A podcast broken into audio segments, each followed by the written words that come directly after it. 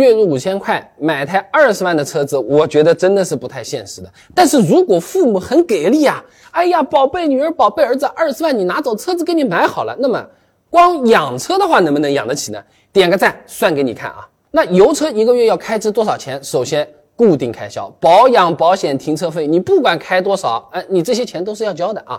二十万的油车，车船税加保险大概四千的样子，保养一年的话一千跑不了，平均每个月大概四百十七块钱。然后停车费不同城市差距比较大，像杭州小区租一个车位，一个月三百块钱，算是还算便宜了啊。哎，你那边租个车位多少钱？评论区我们讨论一下。那还有些开支就属于浮动的，你比如说油费，你跑的越多嘛，当然开支越大。那为了好算，我们就按平均水平来算了啊。二零二三年国内用户平均用车里程一点五四万公里。二十万的油车，凯美瑞、雅阁这些平均油耗大概八升左右，已经往往低的算了啊。那最近九二油价七块七毛九每升，那么一年油费大概要九千五百九十七块钱，平均每个月八百块钱。如果车子你还要加个九五，每个月的话还要更多，要八百五十一了。那么车子开出去灰头土脸的也不像样子，你车子总归要洗洗的吧？美容一年来个几次不过分吧？再加上外面的停车费、出去玩的高速费，你你一年都都都不违章吗？那偶尔总会有吧？我自己偶尔也会违章的，是吧？一年算个一千五百块钱不算过分的，一个月一百二十五，好加上去了，零零总总通通一家，每个月养车最少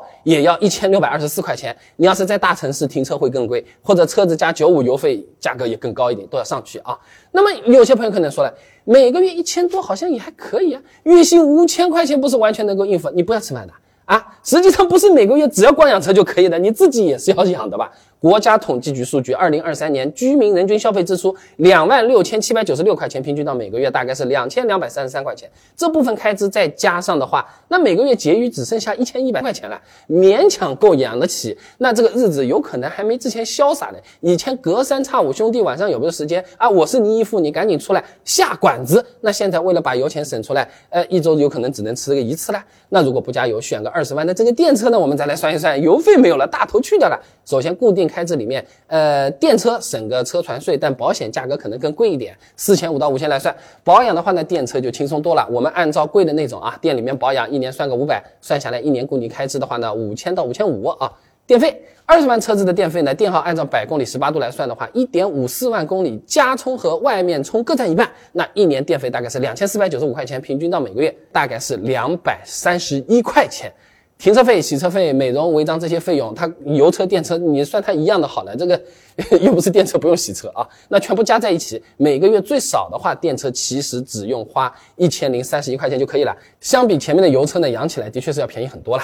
那月薪五千，勉强能养得起二十万的车子。那如果想要自己攒钱买车的话，大概买得起多少价位的车子呢？哎，我就是不想求人啊。买车之后日子还过得好不好，那又是另外一回事儿。有哪些事情是你月薪五千买车之后才能够知道的？哎，有些人已经经历过了。现在路上 BBA 感觉都比较常见了。那么开得起这些豪车的人到底有多少钱？不是有句话的吗？哎，没钱买 BBA。现在又是一个情况，叫没钱，那你只好买 BBA 了。